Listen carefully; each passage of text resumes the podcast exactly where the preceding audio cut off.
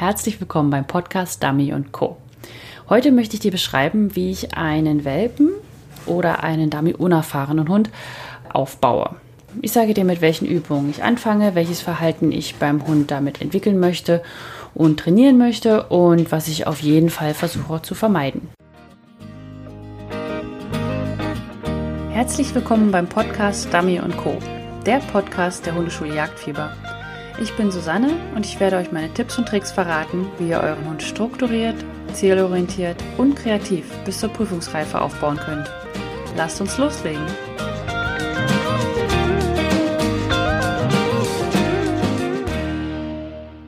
Und jetzt sind wir auch schon wieder zurück.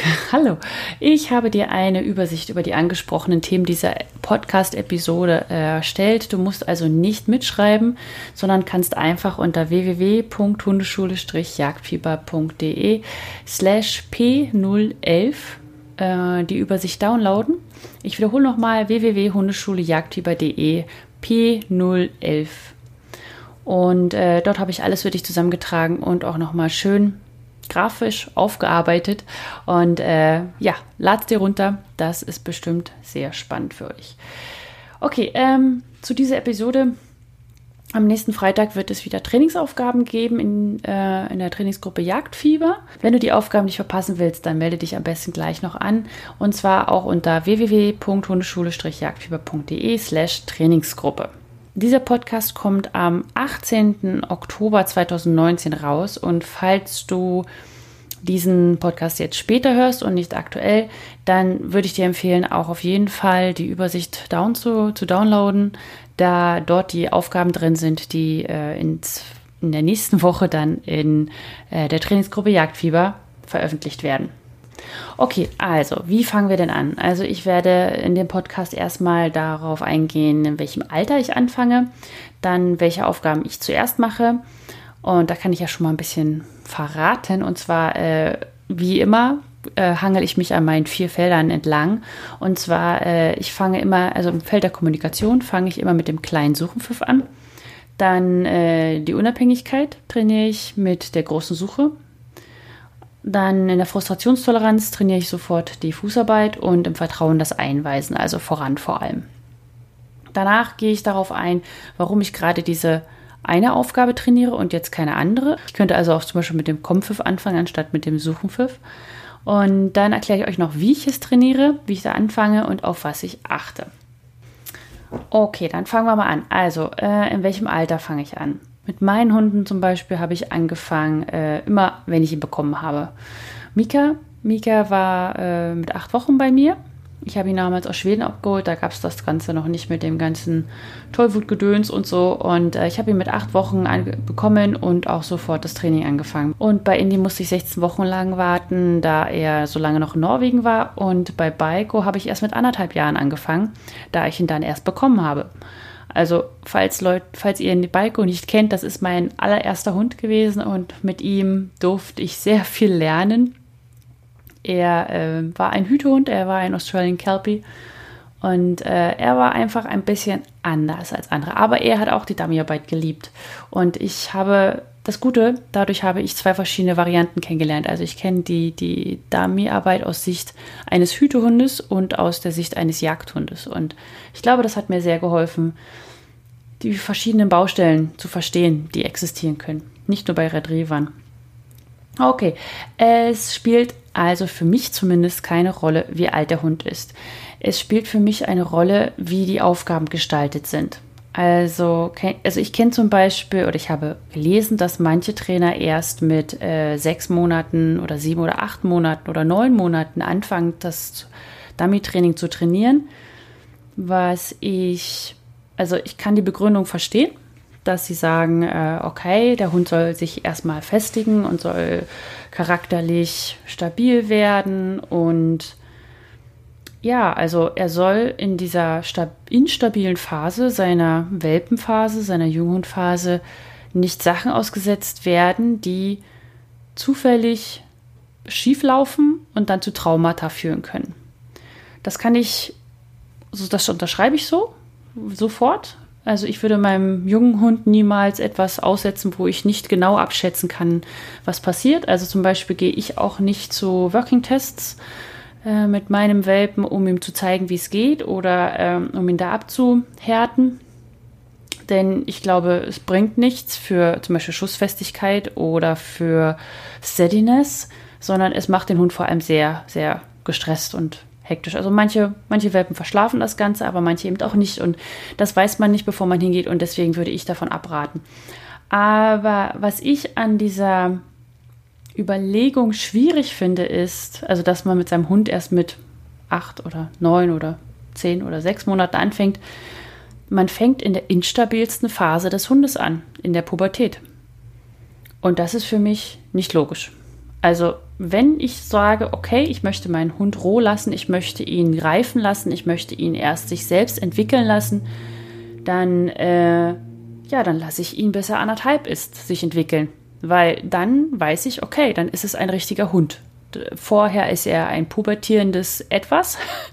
Und jeder, der schon mal mit pubertierenden Menschen zu tun hatte, weiß, dass die nicht sehr stabil sind. Und gerade dort können viele Traumata entstehen und es kann viele Fehlverknüpfungen geben. Gerade auch, weil die Hunde unberechenbar sind in dieser Zeit und weil man nicht sicher sein kann, was hat er jetzt gelernt und was nicht. Also das Argument lasse ich irgendwie nicht gelten. Und langer Rede, kurzer Sinn, ich fange an, wenn der Hund bei mir ist. Was ich mache, ist, dass ich die Aufgaben entsprechend seines Alters und seines, ich sag mal, seelischen Zustandes einschätze. Ich mache die Aufgaben effizient, das heißt, ich werde, ich, ich trainiere nicht mehr als nötig. Äh, sie sollen halt auch zum Beispiel nur einen Weg laufen und nicht gleich, also zum Beispiel jetzt beim Einweisen auf die Futterschüssel laufen sie ja nur einen Weg. Sie müssen nicht hin und zurück laufen. Klar, sie kommen dann vielleicht nochmal zu mir, aber das hat nichts mit der Aufgabe zu tun. Oder äh, wenn es ein erwachsener Hund ist, mache ich halt den Weg komplizierter, schwieriger, da ans Ziel zu kommen, aber muss es nicht unbedingt weitermachen. Also man kann an, dem, an der ganzen Geschichte gut arbeiten und äh, man kann, man braucht keine Dummies verwenden, zum Beispiel mit dem Zahnwechsel, wenn man da Probleme oder wenn man da denkt, dass das nicht läuft. Das mache ich zum Beispiel auch, als ich arbeite nicht mit Dummies, bevor die Hunde äh, aus dem Zahnwechsel raus sind. Wenn ihr in einer Welpengruppe seid, dann solltet ihr mal auf euren Hund schauen. Wenn er das schafft, dann ähm, macht mit, dann ist alles gut. Aber wenn ihr merkt, dass euer Hund sich eher stresst und eher, ja, also das Ganze einfach nicht so gut verträgt, dann ist es wirklich eine Option, auch wenn das vielleicht blöd klingt, aber den Hund zu Hause zu lassen und alleine zur Stunde zu gehen. Weil dann kriegt ihr alles mit, dann hört ihr zu, dann seht ihr, wie die anderen Hunde arbeiten, dann seht ihr, was der Trainer sagt und das könnt ihr dann zu Hause in einer entspannten Atmosphäre umsetzen. Wenn ihr also nicht wisst, zum Beispiel, wie man einen Welpen am besten aufbaut oder einen Junghund. Und das wäre zumindest mein Tipp. Aber probiert es aus und da muss so jeder seinen Weg finden. Das ist jetzt die Begründung, warum ich nicht verstehe, warum man so lange wartet. Aber ich habe natürlich auch ein paar Gründe, warum ich so früh anfange. Also zum ersten, ja, ich möchte diese Zeit nutzen. Aber nicht, weil ich schnell fertig sein möchte, weil ich möchte, dass mein Hund mit anderthalb Jahren auf welchen Prüfungen sonst was läuft, sondern weil das die Zeit ist, wo der Hund wahnsinnig viel lernt und vor allem sehr tief lernt. Das ist ja auch das Argument von den Traumata-Personen. Aber er, wenn ich gut bin, also man darf es, man muss ja die, die Welt nicht nur immer so negativ sehen dieses Einprägen, dieses Vertrauen, dieses mit dir arbeiten, dieses Teambuilding, das kann man doch auch positiv nutzen. Man kann auch sagen, ja, natürlich kann mein Hund was Falsches lernen, aber was ist, wenn er was Richtiges lernt? Das muss man mal sacken lassen. Man, man sollte, also das ist zumindest meine Regel, wenn ihr einen jungen Hund habt, gehen wir jetzt mal nicht von einem unerfahrenen Hund aus, sondern von einem wirklich von einem jungen Hund, also acht Wochen oder 16 Wochen oder wann auch immer ihr den bekommt, dann ist er voller Urvertrauen in euch, einfach weil ihr die Großen seid und er ohne euch tot wäre. In dieser Zeit versuche ich meinem Hund immer alles etwas beizubringen. Natürlich kann der keine Suche danach, der kann auch kein, kein Einweisen vollständig alleine und der kann auch kein äh, Suchen für perfekt aber ich versuche ihm von allem etwas zu zeigen.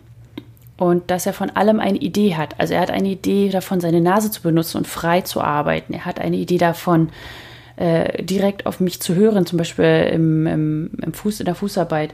Er hat eine Idee davon, was eine Pfeife ist und dass die vor allem nicht immer nur kommen sagt. Und er hat eine Idee davon, dass ich ihn wohin schicke, wo er nichts gesehen hat. Also ich mache auch Blinds, bevor die Hunde in der Pubertät sind. So. Und all das ist wahnsinnig toll für die Bindung. Ein Hund, gerade ein Arbeitshund, egal ob ihr einen Jagdhund, einen Hütehund oder was auch immer, was ihr habt, wenn ihr einen aktiven Hund habt, dann verbindet er sich mit euch als Team, weil ihr mit ihm arbeitet. Ihr kennt bestimmt auch die Geschichte, also ich höre die zumindest häufiger, dass wenn man einen Jagdhund hat und der ist auch Familienhund und der, der Jäger, also die, die Jägerin oder der Jäger äh, arbeitet und äh, ist nur selten zu Hause und alle anderen Familienmitglieder kümmern sich um den Hund. Sie füttern ihn, sie gehen mit ihm raus, sie gehen mit ihm Gassi, vielleicht üben sie auch ein, zwei Mal mit ihm. Aber sie sind, sag ich mal, 95 Prozent des Tages für ihn da. Und dann kommt der Jäger oder die Jägerin nach Hause und der Hund ist einfach nur bei ihm oder bei ihr. Und das ist nicht, weil er ein Jäger ist und weil er ganz toll ist und äh, sonst was machen kann, sondern weil der Hund gelernt hat, mit ihm wird gearbeitet. Mit dort mit diesem Menschen passiert das, was er am wichtigsten findet, das, was er am, am, am meisten braucht, das, was ihn am meisten erfüllt. Und dafür müsst ihr kein Jäger sein. Ihr müsst einfach diejenigen sein, die mit dem Hund arbeiten. Nicht den, den Hund füttern, die den Hund streicheln, die mit dem Hund rausgehen. Ja, das ist alles schön und nett und ein Hund braucht das auch. Aber für eine richtige Bindung, für ein richtiges Teambuilding und auch für dieses Gefühl, das ihr habt später, dass ihr euch anguckt und sagt, so, wir kennen uns. Das ist etwas, was man wirklich in der Arbeit lernt miteinander. Und es muss nicht Jagd sein. Also ich gehe mit meinen Hunden auch nicht jagen. Aber ich wage zu behaupten, dass meine Hunde auch in mir diesen Jäger in Anführungsstrichen sehen. Ich gehe mit ihnen arbeiten wenn sie mit meinem Mann rausgehen, mit meinen Kindern, alles schön und gut, aber äh, mit mir ist einfach immer, oh, ja, wichtig. Wir hören auf alle, aber auf Susanne hören wir am meisten. also nehmt euch nicht diese Zeit und macht einfach nichts mit eurem Hund, sondern nutzt sie, lebt sie und habt Spaß und zeigt eurem Hund die Welt, wie, wie die Wit sie ihm gefällt. das ist mir gerade zufällig eingefallen. Das ist doch schön, oder? Okay, das war heute ein langes, langes Intro und jetzt möchte ich mal auf die Aufgaben kommen. Also was mache ich zuerst? Ich habe es schon mal angesprochen, ich mache den kleinen Suchenpfiff, ich mache die freie Suche, die Fußarbeit und das Einweisen. Kommen wir mal zur Kommunikation, also der kleine Suchenpfiff. Warum mache ich das jetzt? Also die meisten werden sich fragen, warum fängt sie denn nicht mit dem Kompfiff an? Das Ding ist, äh, der Kompfiff ist ja schon fertig. Also wenn ihr Meistens hattet ihr einen Züchter, der äh, schon den Kompfiff konditioniert hat. Also Welpen waren alle da. Er pfeift, Futter runter oder sie pfeift, Futter runter und dann kriegen die Hunde Futter. Das ist die perfekte Möglichkeit, um den Kompfiff zu trainieren. Falls der nicht mehr ganz so gut funktioniert, macht genau das Gleiche. Lasst euren Hund bei euch sein, pfeift und gebt ihm viel Leberwurst. Dann ist der Kompfiff so schnell wieder ge gepusht, das ist gar kein Problem. So, das große Problem ist aber, wenn ihr einen jungen Hund habt, dass er lernt, dass die Pfeife ein anderes Signal geben kann, außer den Kompfiff. Und da fange ich dann einfach mit dem Suchenpfiff an. So, und zwar äh, die Problematik bei dem Suchenpfiff ist nämlich, sie ist ein bisschen schwierig. Die Information, die Kommunikation, die ihr mit eurem Hund dort habt. Auf der einen Seite, also wenn ihr euch mal vorstellt, was dieser Suchenpfiff später mal werden soll, ist, ihr schickt euren Hund voran und euer Hund denkt, oh, noch mal 50 Meter laufen, aber ihr sagt, nee, jetzt da suchen. Und das heißt, euer Hund hat im Kopf, aber ich würde gern da hinten suchen. Und ihr sagt, nee, nee, hier vorne suchen. Das heißt, äh, die, es muss eine Information von dem Suchenpfiff ausgehen, eine Kommunikation, die zum einen sagt, hör auf zu laufen, auch wenn du was anderes möchtest, und suche nur dort, wo ich pfeife, auch wenn du äh, dort nicht sofort was findest. Das heißt, das sind ist eine schwierige Aufgabe für den Hund, euch in der Hinsicht zu vertrauen. Das heißt, er braucht Vertrauen, er braucht Durchhaltevermögen und Konzentrationsfähigkeit und das muss er üben. Und das muss er lange üben und oft üben. Und deswegen braucht ihr auch einfach mal Zeit, ihm das beizubringen. Das Praktische ist, wenn der Hund zum Beispiel noch nicht in der Pubertät ist, er hinterfragt dann euer Kommando. Ja, das war Mika beim Schütteln, der geht jetzt ins Bett. Ähm, das Schöne ist, also zum Beispiel, wenn die Hunde noch nicht in der Pubertät sind, dann fragen sie halt einfach nicht nach, sondern äh, machen einfach. Und das ist immer sehr praktisch. So, wie trainiere ich das Ganze? Also, ihr nehmt euch ein kleines Gebiet, was einen sehr erkennbaren Rand hat. Also ein kleines Gebiet ist jetzt kein Suchengebiet, sondern ein kleines Gebiet ist so ein Meter mal ein Meter. Und das ist einfach ein Busch oder äh, eine, naja, Hecke würde ich es jetzt nicht nennen, aber irgendwas, was es abgrenzt nach außen. Das ist, es ist hochgewachsen und drumherum ist es flach, wenn man das jetzt so ausdrücken möchte. Ihr könnt auch Grasbüschel nehmen, also jetzt nicht Büschel, sondern schon ein bisschen größere, aber sowas in dem, ja, in dem Dreh. Dann setzt ihr euren Hund davor ab. So, dann streut ihr sichtig für euren Hund Futter in das Gebiet. Dann lockt ihr euren Hund mit dem Rücken zum Gebiet und zwar extra mit Keksen locken. Ich möchte da keine Grundstellung haben, weil es, ihr müsst immer überlegen, was ihr trainiert. Und ihr trainiert gerade nicht die Grundstellung und Einweise und sonst was, sondern ihr trainiert den Suchenpfiff. Also lasst alles andere raus, damit euer Hund die Zeit hat, äh, ja, seinen Hirnschmalz dafür zu verwenden. Also nochmal, ihr lockt euren Hund mit Keks oder was auch immer ihr da habt äh, so, dass er mit dem Rücken zum Gebiet sitzt. Dann stellt ihr euch vor euren Hund, das heißt, ihr steht, dann guckt euch der Hund sitzend an und dahinter sind die Kekse im Gebiet. Und dann stellt ihr euch hin und macht den Suchenpfiff. So, und am meisten passiert nichts, weil man dem Hund ja ständig beigebracht hat, er soll sitzen, sitzen, sitzen, sitzen. Und der Suchenpfiff ist ja neu. Und wie, wieso sollte er sich da bewegen? Also manche Hunde bewegen sich dann einfach, weil sie wissen, ja, da hinten ist Futter, aber die meisten sind, oh, das ist eine Falle. Wenn ich mich jetzt bewege, das ist ganz schlecht. Also mache ich lieber nichts. Und äh, falls das äh, der Fall sein sollte, dann pfeift einfach nochmal und zeigt eine leichte Handbewegung oder so. Das baut ihr dann natürlich wieder ab. Also der Hund sollte auf jeden Fall äh, sich umdrehen und suchen, nur auf aufgrund des Pfiffes und nicht aufgrund der Handbewegung. Aber wenn euer Hund sich vorher nicht bewegt, ja, was sollt ihr denn da machen? Dann, dann müsst ihr halt einfach irgendwas tun. Und da gibt ihr einfach ein bisschen Energie dadurch, dass ihr Energie gebt. Also ihr gebt, sagt, los, okay, ist, passt schon, mach mal. Du darfst.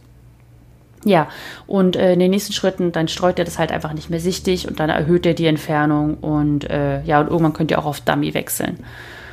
Ja, und dann ist auch schon fertig. Also, was, auf was solltet ihr achten? Ihr solltet auf jeden Fall darauf achten, dass es Rückenwind ist für euren Hund. Das heißt, also für euch Frontalwind, wenn man das so nimmt. Also das Ding ist, am Anfang soll der Hund ja das Futter riechen aus der Suche und nicht zu riechen, sondern er muss ja, er soll ja verleitet werden, nach hinten zu gehen. Dann äh, ja, das Futter selbst solltet ihr sichtig streuen, aber es sollte im Gebiet nicht sichtig sein. Das heißt, der Hund soll mit der Nase finden und nicht mit den Augen. Also jetzt keine großen weißen Keks, äh, Käsekrümel nehmen oder so, sondern braunes Trockenfutter oder sowas. Und wenn ihr zum Beispiel später dann auf Dummies wechselt, dann buddelt ihr auch ein. Wichtig ist, dass ihr es nicht zu früh mit dem Einweisen kombiniert. Was meine ich damit? genau das. Äh, wenn ihr voranschickt, was wir ja, was ich nachher noch beschreiben werde, dann pfeift ihr diesen Suchenpfiff, also könnt ihr gerne machen, müsst ihr aber auch nicht, also aber ja, äh, solange der Hund dort an der Schüssel ist und solange er wirklich sucht. Ihr pfeift nicht, wenn der Hund noch nicht weiß, wo die Schüssel ist. Das heißt, es sind zwei unterschiedliche Ansätze. Das eine ist, wenn euer Hund sowieso schon dort ist und schon fündig wird, also zum Beispiel jetzt bei diesem Beispiel dieser Aufgabe. Euer Hund ist ja jetzt schon im Gebiet und er sucht auch schon und dann macht ihr ja diesen Pfiff. Also ach so, ja, das habe ich ganz vergessen zu beschreiben. Äh, also ihr macht den Pfiff am Anfang, dass der Hund sozusagen reingeht und wenn er da drin ist, dann pfeift ihr immer noch ein bisschen mehr. So, damit einfach dieser Pfiff nochmal bekannter wird und vor allem, dass er, wenn er diesen Pfiff hört, nicht umdreht und kommt. Das ist nochmal wichtig als Information. Der Hund weiß ja, was er tut schon und er macht es dann ja. Das heißt, es ist Konditionieren. Das Ding ist, wenn ihr dann das, diese Übung macht und gleichzeitig aber beim Einweisen den Suchenpfiff gebt, wenn der Hund noch nicht weiß, wohin soll, dann fragt ihr es ab. Das heißt, der Hund muss ja aus dem Voran, das Voran abbrechen und suchen gehen. Das heißt, es ist ja eine aktive Entscheidung. Und die kann er ja noch nicht. Das ist das Gleiche, als wenn ihr ihm erst immer Sitz mit dem Keks beibringt, Keks, Keks, Keks, und dann macht er eine andere Aufgabe und sagt aus 20 Meter Entfernung Sitz. Geht nicht Der Hund muss ja erst das eine und dann das andere lernen. Das heißt, gebt ihm Zeit, das wirklich in dieser Übung zu lernen, diesen Pfiff. Und erst wenn ihr ihn so ein bisschen veräppeln könnt, also ihr stellt euch alles genauso auf und so weiter, zum Beispiel, dann macht ihr keinen Suchenpfiff, sondern macht einen Kompfiff. Und wenn der Hund dann so sagt, oh, gehe ich jetzt suchen oder nicht? Weil dann wisst ihr, dann kommuniziert ihr mit eurem Hund. Das ist das, was ihr machen müsst. Das ist das Kommunikationsfeld. Ihr sollt nicht stupide Aufgaben abarbeiten, sondern ihr sollt gucken, hat mein Hund das jetzt wirklich verstanden oder hat er nur das, das Prinzip, also nicht, hat er das Prinzip verstanden oder macht er jetzt einfach nur, was er gerade so gelernt hat, weil das ist jetzt diese Aufgabe, das ist dieser Busch, ich werde so umgedreht und so weiter und so fort. So, also dieser erste Step für den Suchenpfiff der ist auch beschrieben in dem Welpenguide, habe ich ihn, glaube ich, genannt.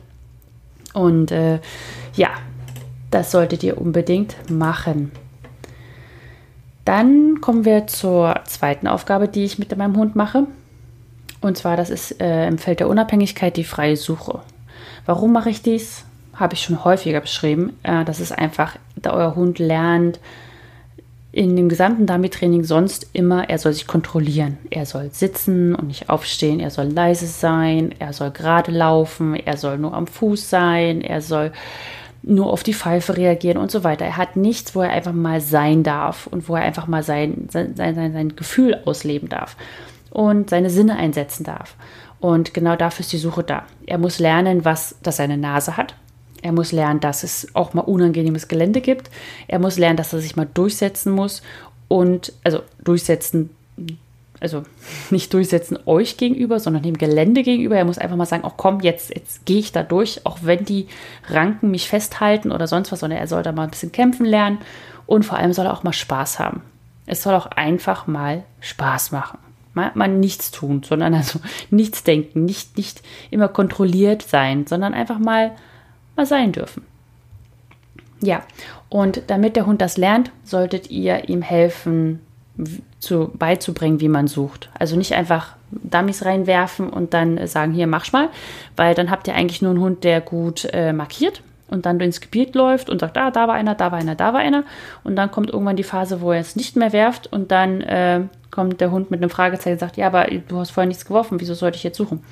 Aber auch mit dieser Technik lernen die Hunde das. Die Hunde sind oft erstaunlich. Aber meine Technik ist die, äh, der erste Step in der Suche ist, dass ihr das Suchengebiet relativ frei wählt, also jetzt nichts mit wahnsinnig viel Dorn und so weiter. Dann legt ihr Dummies äh, oder Spielzeug, je nachdem, wo euer Hund gerade im Level ist, Gehen wir mal von einem Welpen aus, also sind es Spielzeuge.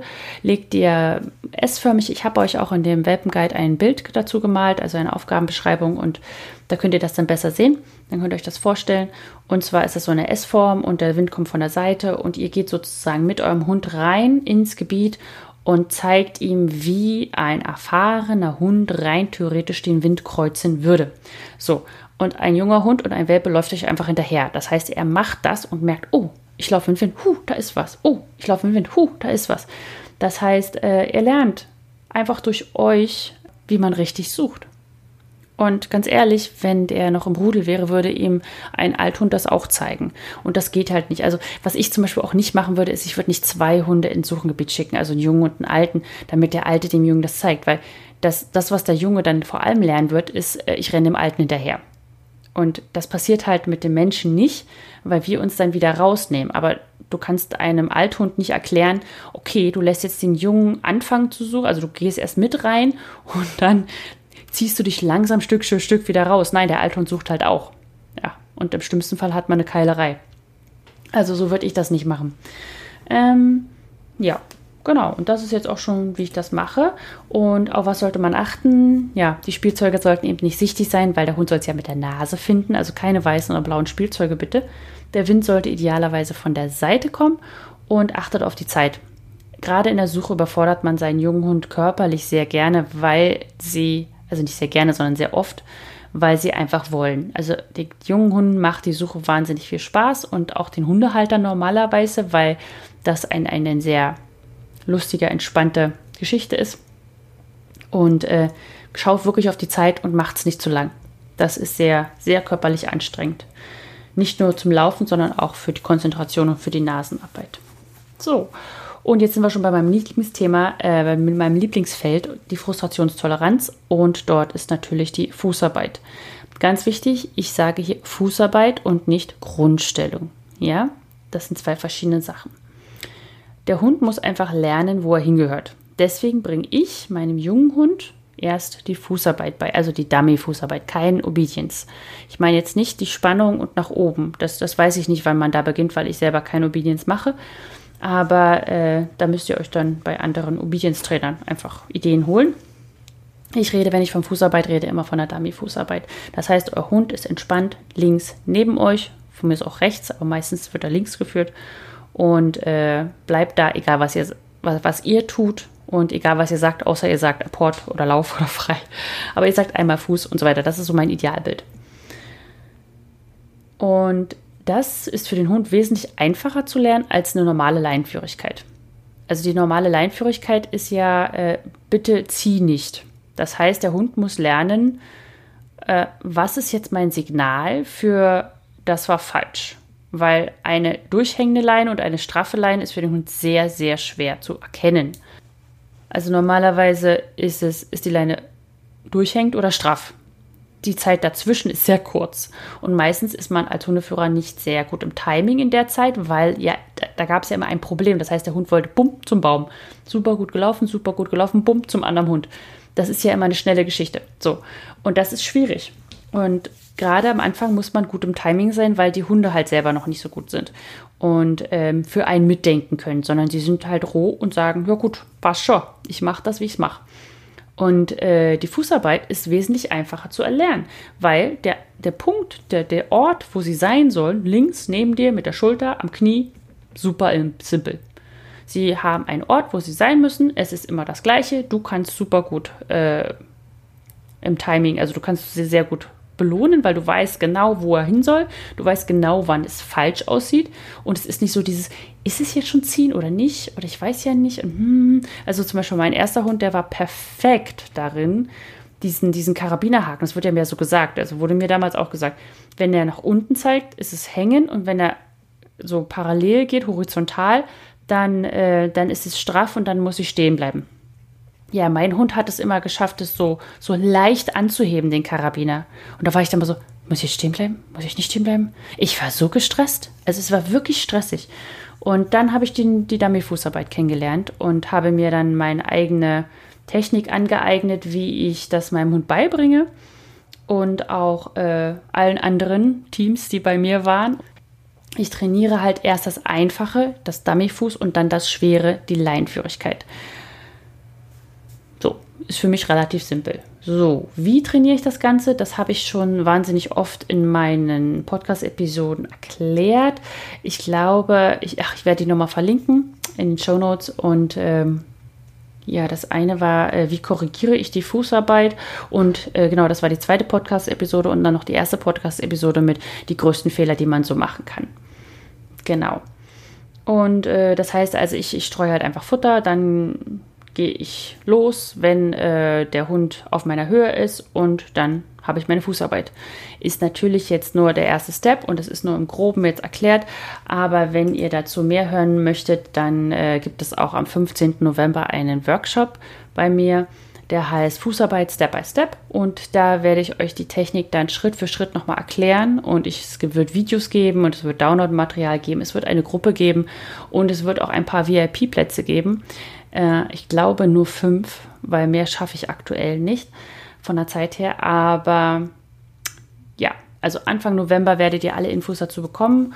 Und wenn ihr euch jetzt schon mal in die Warteliste eintragen wollt, unter www.hundeschule-jagdfieber.de slash Warteliste, dann äh, bekommt ihr einen tollen Bonus, falls ihr denn dann auch den Workshop buchen möchtet. Also tragt euch jetzt schon mal in die Warteliste ein, dann verpasst ihr zumindest nicht den Bonus, falls ihr euch doch dazu entscheiden solltet in den Workshop-Kurs zu kommen. Am 15. November. Das ist, glaube ich, ein Freitag. Genau. Okay. Äh, auf was solltet ihr achten bei der Fußarbeit, beim Fußarbeitstraining? Ihr solltet auf jeden Fall darauf achten, jeden Tag zu trainieren. Ihr solltet immer zwischen Geschirr und Halsband wechseln, wenn ihr anfangt zu trainieren. Ihr solltet Langeweile trainieren und nicht die Spannung trainieren, also das, was man zum Beispiel im Hundesport sonst möchte. Ähm, ihr solltet korrigieren. Also die, die beste Korrektur ist, wenn ihr korrigiert, wenn euer Hund denkt, er würde gern die Position verlassen. Ich weiß, das hört sich komisch an, aber das kann man sehen. Ihr müsst nur genau hingucken. Also, wenn euer Hund schon zwei, drei Schritte vorgegangen ist oder hinter oder rechts oder links, dann ist es zu spät, dann seid ihr schlecht im Timing. Ihr müsst euch vorstellen, wie beim Sitzen, der Hund kommt leicht mit dem Po und ihr sagt, na, sitz. Okay. Und so muss man das halt auch mit äh, Fußarbeit machen. Ihr müsst sehr gut im Timing sein. Ihr solltet immer gleich korrigieren, damit der Hund versteht, was ihr überhaupt da tut. Und äh, wenn der, das Fehlverhalten, also zum Beispiel das Vorprellen, nach der Korrektur relativ zügig wieder erfolgt, dann war die Korrektur nicht sinnvoll. Also sie war nicht lang genug, sie war nicht stark genug, also sie war nicht zu unangenehm. Also ich rede jetzt nicht von Leinrucken oder so, sondern wenn ihr mein, ich glaube, es war mein Podcast zwei Jahre gehört habt, ich gehe halt immer rückwärts und dann war, seid ihr einfach nicht lang genug zurückgegangen. Okay. Gut, das war es jetzt schon. Oh Mann, das heute wird es aber wieder lange. also, jetzt sind wir beim Feld Vertrauen und dort trainiere ich das voran. Warum trainiere ich das voran? Ist ganz eindeutig, äh, das Voran braucht am meisten Zeit. Es ist der Wahnsinn, wie lange man am Voranarbeiten muss, damit es eine, eine Sicherheit, mit Sicherheit funktioniert. An Verleitung vorbei, an Markierung vorbei und vor allem auch, dass der Hund nicht sich umdreht und fragt oder dass man äh, auch über mehrere Gelände wechselt, ob man schräg oder sonst wie, wie man es auch macht. Genau. Und ich fange auch als erstes damit an, weil ich genau dieses Urvertrauen, was der Hund im Alltag in mich hat, einfach weil er, wie gesagt, sonst tot wäre ohne mich, möchte ich ins Voran übertragen. Ich möchte ihm zeigen, dass wenn ich dich schicke, hast du immer Erfolg. Ob du vorher was gesehen hast oder nicht, das spielt nicht zur Rolle, sondern ich, wenn ich dir was zeige, dann vertrau mir. Das wird schon. Und dieses Gefühl, das möchte ich meinem Hund vermitteln, wenn er ganz, ganz jung ist.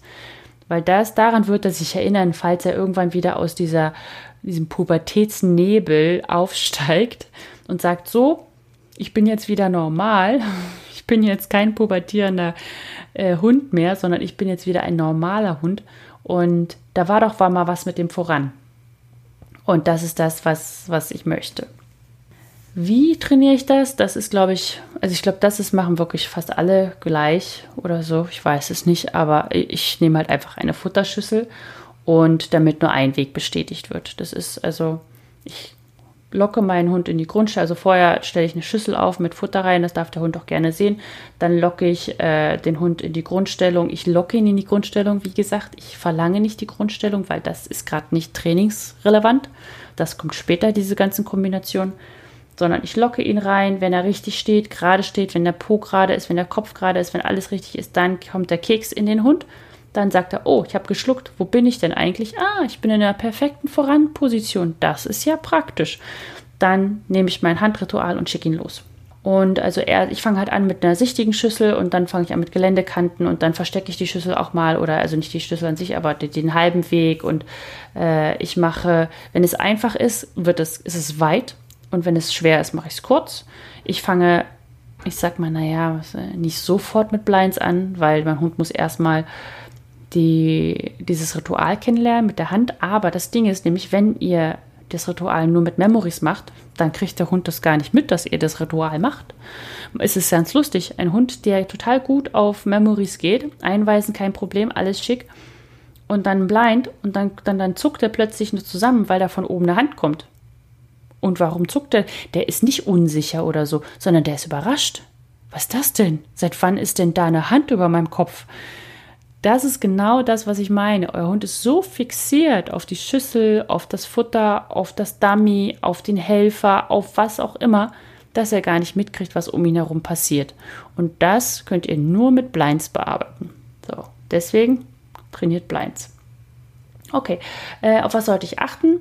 Ich würde immer mit Rückenwind ansetzen, damit äh, dann am Ziel halt nicht geschlängelt wird, sondern dass er straight auf die Schüssel drauf zurennt.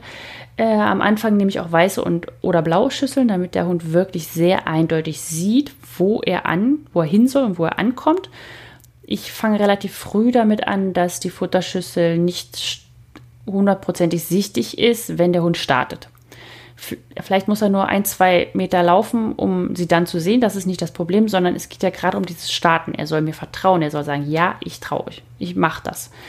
Und äh, ihr solltet ein eindeutiges Ritual haben. Äh, es sollte immer gleich sein. Ihr solltet den Hund dabei nicht stören. Und es sollte irgendwie in der Form so sein, dass ihr eurem Hund auch zeigt, wo es lang geht. Wenn ihr die Hand so hoch macht, dass ihr den Hund nicht stört, aber der Hund dadurch auch die Hand nicht mehr sieht, dann braucht ihr auch keine Hand haben. Also er muss sie schon wahrnehmen können. Mu sie muss im Sichtfeld sein, aber sie darf nicht stören und sie darf ihn nicht behindern. Ja, so als grobe Zusammenfassung. Okay, jetzt sind wir auch schon am Ende angelangt. Ja, und ich wollte euch nochmal erzählen, dass äh, in der nächsten Woche Heute ist der 18. Oktober 2019 und in der nächsten Woche am 25. Oktober 2019 wird es dann die Trainingsaufgaben zu dieser Podcast-Folge geben in der Trainingsgruppe Jagdfieber. Äh, wenn ihr sie nicht verpassen wollt, dann meldet euch einfach an unter www.hundeschule-jagdfieber.de slash Trainingsgruppe. Dort könnt ihr euch auch, also nicht unter der Slash Trainingsgruppe, aber unter www.hundeschuleJagdfieber.de könnt ihr euch auch in die Warteliste für meinen Workshop-Kurs am 15. November Fußarbeit Step by Step anmelden. Dann war es das heute schon wieder. Das ist eine sehr, sehr schöne Folge, fand ich. Äh, sie hat mir sehr, sehr viel Spaß gemacht. Ich bin sehr gespannt, wie ihr das alles umsetzt. Wenn ihr Fragen habt, fragt einfach. Schreibt mir unter susanne.hundeschule-jagdfieber.de ladet euch mein Guide für den Start in die Daredami-Arbeit runter. Dann äh, habt ihr immer alle Aufgaben und ja, ich glaube, ich habe das ganz optisch ganz gut aufgearbeitet. Okay, gut. Dann noch einen schönen Tag und wir hören uns. Tschüss.